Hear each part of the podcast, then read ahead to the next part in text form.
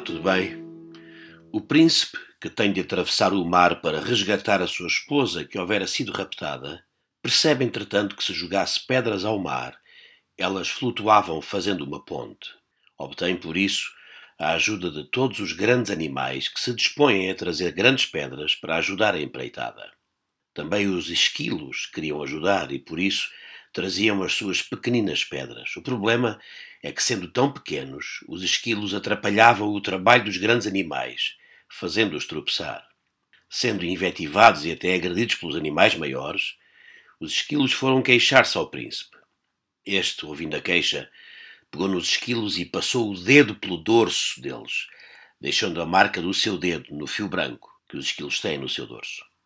A partir daí, os esquilos passaram a ser considerados e até respeitados, porque tinham neles uma marca.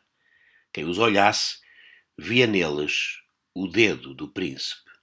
Esta história da tradição oriental faz-me lembrar outra história da tradição hebraica registada na Bíblia, quando Caim matou Abel e, estando agora sujeito a um castigo semelhante que outros pudessem fazer infligir sobre ele, Deus colocou um sinal em Caim para que fosse poupado de qualquer agressão que contra ele viesse a ser feita.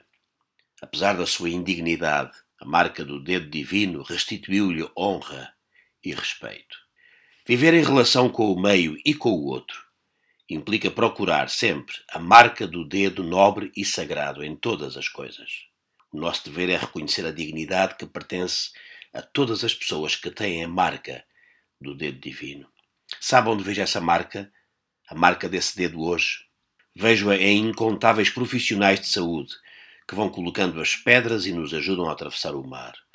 Vejo-a em centros de investigação científica, como em Holanda e Israel, que anunciaram hoje a descoberta de um medicamento que trava o vírus. Vejo esse risco de nobreza em organizações que fazem o seu melhor para minorar as aflições dos mais vulneráveis. Em governantes confiáveis que ajam com coração e ponham os interesses eleitorais fora desta equação Vejo essa marca em incontáveis cidadãos anónimos, responsáveis que tanto têm feito para evitar que venham a ser agentes ativos ou passivos na cadeia de transmissão do vírus. Marque esta ideia. Uma marca divina juntará as pessoas que trarão as pedras para fazer a ponte para o outro lado. É nestas alturas que os homens expressam o que de melhor, o que de divino, o que de sagrado há neles. Abraços.